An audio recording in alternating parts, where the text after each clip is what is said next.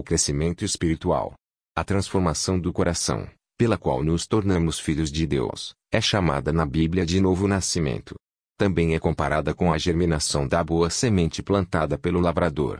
Da mesma maneira, os que se converteram a Cristo devem, como crianças recém-nascidas 1 Pedro 2.2.2, crescer até a estatura de homens e mulheres em Cristo Jesus, Efésios 4 e 15.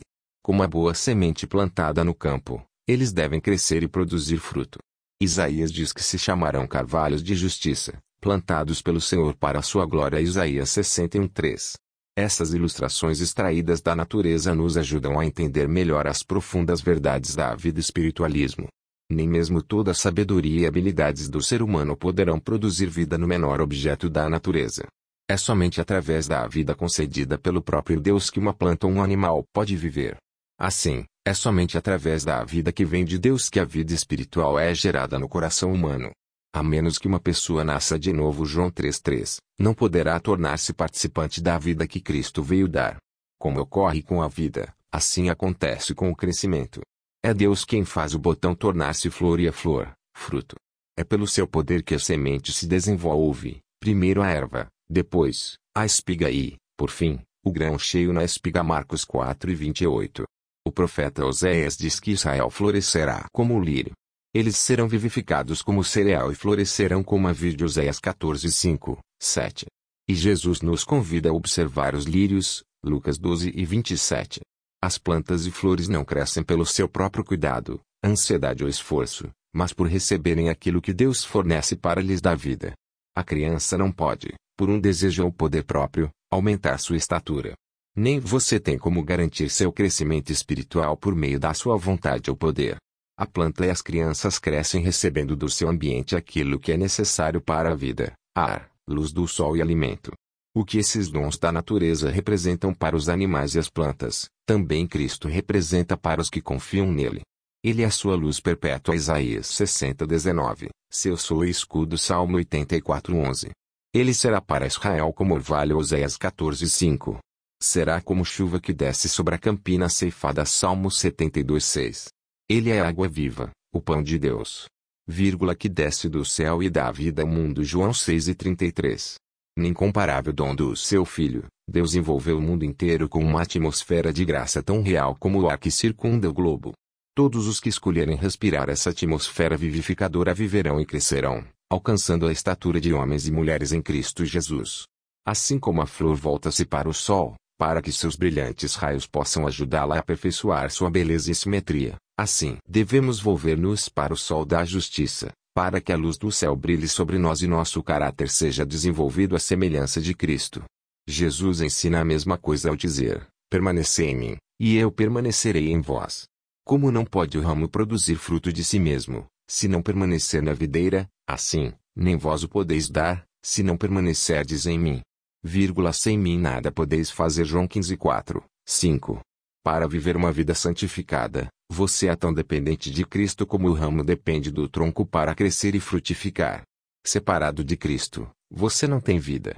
Não tem poder para resistir à tentação ou crescer na graça e na santidade. Permanecendo nele, você vai florescer. Se sua vida estiver ligada a ele, você não murchará nem deixará de produzir frutos será como uma árvore plantada junto a fontes de águas. Muitos pensam que devem fazer sozinhos uma parte do trabalho. Confiaram em Cristo para obter o perdão de seus pecados, mas agora procuram viver retamente através de seus próprios esforços. Mas esse esforço é em vão. Jesus diz: Sem mim nada podeis fazer. Nosso crescimento na graça, nossa alegria, nossa utilidade, tudo depende de nossa união com Cristo. É pela comunhão com Ele, todo dia, toda hora, permanecendo nele, que crescemos na graça. Ele não é somente o autor, mas também o consumador da nossa fé. Cristo deve ser o primeiro e o último. Ele deve estar conosco não apenas no começo e no fim da nossa carreira, mas a cada passo do caminho. Davi disse: O Senhor, tenho sempre a minha presença, estando Ele à minha direita, não serei abalado. Salmo 16:8. Você pergunta: Como posso permanecer em Cristo? Da mesma maneira como você o recebeu ao princípio. Ora, como recebestes Cristo Jesus, o Senhor, assim andai nele Colossenses 2,6. O vírgula justo viverá pela fé Hebreus 10 de 38. Você se entregou a Deus para pertencer inteiramente a Ele, para servi-lo e obedecer-lhe, como também aceitou Cristo como seu Salvador. Você não pode, por si mesmo, redimir-se dos próprios pecados ou transformar seu coração, mas entregando-se a Deus, você crê que Ele, por amor de Cristo, fez tudo isso por você.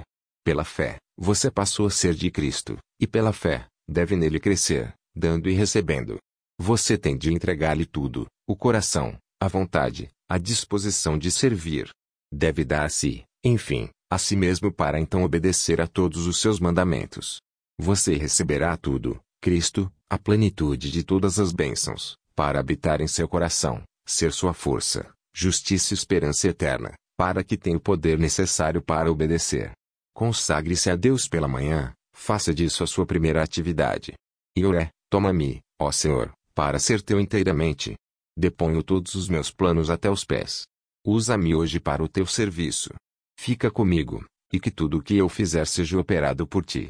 Essa é uma questão diária. Cada manhã consagre-se a Deus para aquele dia. Entregue-lhe todos os seus planos para saber se devem ser levados avante ou não, de acordo com o que sua providência indicar. Assim, dia após dia, você poderá entregar sua vida nas mãos de Deus, e ela será cada vez mais moldada segundo a vida de Cristo. A vida em Cristo é uma vida de descanso.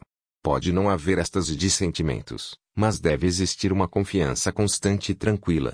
Sua esperança não está em si mesmo, mas em Cristo. Sua fraqueza está ligada à sua força, sua ignorância, à sua sabedoria, sua fragilidade, ao seu eterno poder. Por isso, não olhe para você mesmo. Não permita que seus pensamentos fiquem centralizados no próprio eu, mas olhe para Cristo. Pense em seu amor, sua beleza e na perfeição do seu caráter. Cristo em sua abnegação, Cristo em sua humilhação, Cristo em sua pureza e santidade, Cristo em seu incomparável amor. Esse é o tema para sua meditação. E é ao amá-lo, imitá-lo e depender inteiramente dele é que você se transforma à sua semelhança. Jesus disse: permanecei em mim. Essas palavras transmitem a ideia de descanso, estabilidade e confiança. Outra vez ele convida: Vinde a mim, vírgula, e eu vos aliviarei. Mateus 11 e 28. As palavras do salmista expressam o mesmo pensamento. Descansa no Senhor espera nele. Salmo 37, 7. E Isaías dá certeza, na tranquilidade e na confiança, está, a vossa força. Isaías 30, 15. Este descanso não está na inatividade, pois no convite do Senhor a promessa de descanso vem junto com um chamado ao trabalho. Tomai sobre vós o meu jugo, vírgula, e achareis descanso. Mateus 11 e 29. O coração que descansa de maneira plena em Deus será o mais empenhado no trabalho ativo por Ele.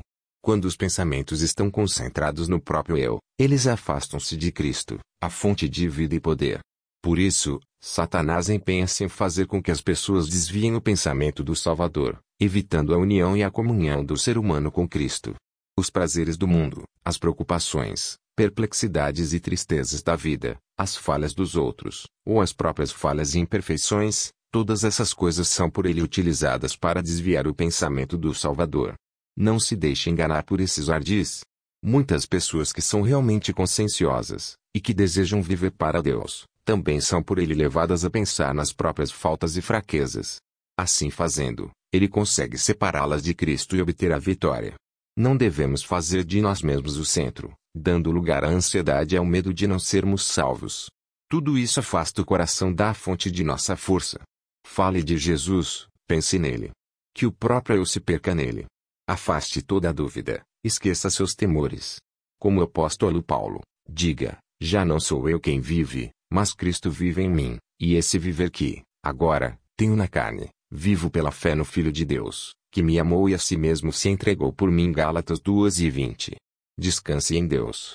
Ele pode guardar aquilo que você lhe confiou. Colocando-se em suas mãos, ele fará com que você seja mais do que vencedor por aquele que o amou. Quando se revestiu da natureza humana, Cristo ligou-se à humanidade com um laço de amor que nunca pode ser desfeito por poder algum, exceto a escolha do próprio homem. Satanás sempre estará tentando nos seduzir para desfazermos esse laço, escolhendo separar-nos de Cristo. É aqui que precisamos vigiar, lutar e orar para que nada nos induza a escolher outro mestre, pois seremos sempre livres para assim fazer. Mas fixemos nossos olhos em Cristo e Ele nos preservará. Se olharmos para Jesus, estaremos a salvo. Nada pode arrancar-nos de sua mão. Contemplando constantemente, somos transformados, de glória em glória, na sua própria imagem, como pelo Senhor, o Espírito 2 Coríntios 13 18. Foi dessa maneira que os primeiros discípulos alcançaram a semelhança com o amado Salvador. Quando ouviram as palavras de Jesus, esses discípulos sentiram a necessidade que tinham dele. Eles o buscaram, o encontraram e o seguiram. Estavam com Jesus em casa, à mesa, nos aposentos mais reservados e no campo. Estavam com ele como alunos e seu professor, recebendo diariamente de seus lábios lições da santa verdade. Olhavam para ele como servos para seu Senhor, para saber o que tinham a fazer. Esses discípulos eram homens sujeitos aos mesmos sentimentos que temos. Tiago 5 e 17. Como nós, também tinham que lutar contra o pecado. Precisavam da mesma graça para viver uma vida santificada. Mesmo João, o discípulo amado, aquele que melhor refletiu a semelhança do Salvador, não possuía naturalmente esse caráter amável. Não somente era arrogante e ambicioso por honras, como também era impetuoso e ressentido ao ser ofendido. Mas ao manifestar-se o caráter do que é divino, ele viu sua deficiência e, reconhecendo isso, humilhou-se. A força e a paciência, o poder e a ternura, a majestade e a mansidão que contemplava na vida diária do Filho de Deus enchiam sua alma de admiração e amor. Dia após dia, o seu coração era atraído para Cristo, até perder de vista a si próprio, por amor ao seu Mestre. Seu temperamento ressentido e ambicioso deu lugar ao poder modelador de Cristo. A influência regeneradora do Espírito Santo renovou seu coração. O poder do amor de Cristo operou a transformação do seu caráter. Esse é o resultado da união com Jesus. Quando Cristo habita o coração, toda a natureza é transformada. O Espírito de Cristo e seu amor abrandam o coração, subjuga a alma e eleva os pensamentos e desejos para Deus e o céu. Quando Cristo subiu ao céu, seus seguidores ainda sentiam sua presença. Era uma presença pessoal, cheia de amor e luz. Jesus, o Salvador, aquele que andara, falara e orara com eles, que lhes trouxera palavras de esperança e conforto ao coração, estava sendo levado para o céu. Ao subir, seus lábios ainda proferiam a mensagem de paz. Enquanto uma nuvem de anjos o recebia, os discípulos ouviam o som da sua voz. Eis que estou convosco todos os dias até a consumação do século. Mateus 28, 20. Ele subiu ao céu em forma humana. Os discípulos sabiam que ele estava diante do trono de Deus ainda como seu amigo e salvador. Sabiam que sua simpatia ainda era a mesma e que ainda se identificava com o sofrimento da humanidade.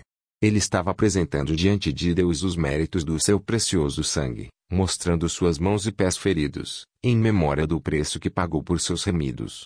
Sabiam que ele subirá ao céu para preparar um lugar para eles, e que viria outra vez para levá-los para si.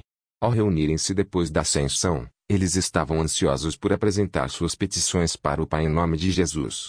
Reverentemente, prostraram-se em oração, repetindo a promessa: Se pedirdes alguma coisa ao Pai, Ele vos-la concederá em meu nome.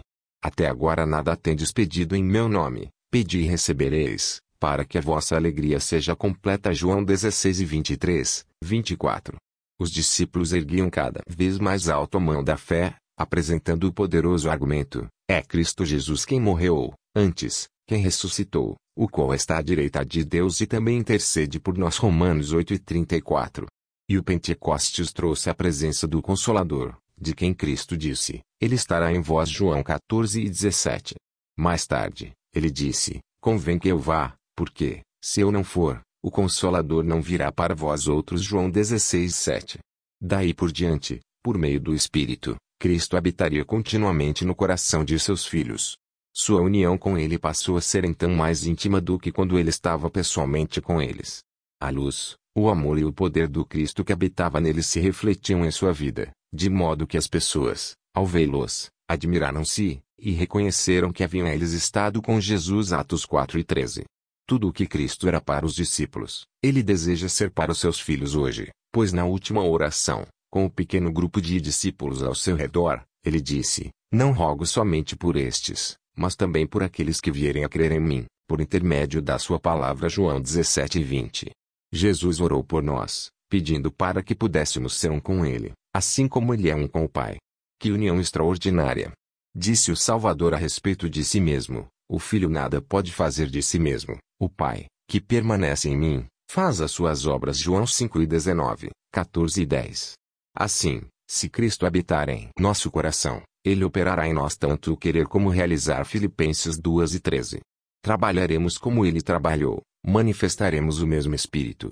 E assim, amando e nele habitando, cresçamos em tudo naquele que é a cabeça, Cristo Efésios 4 e 15.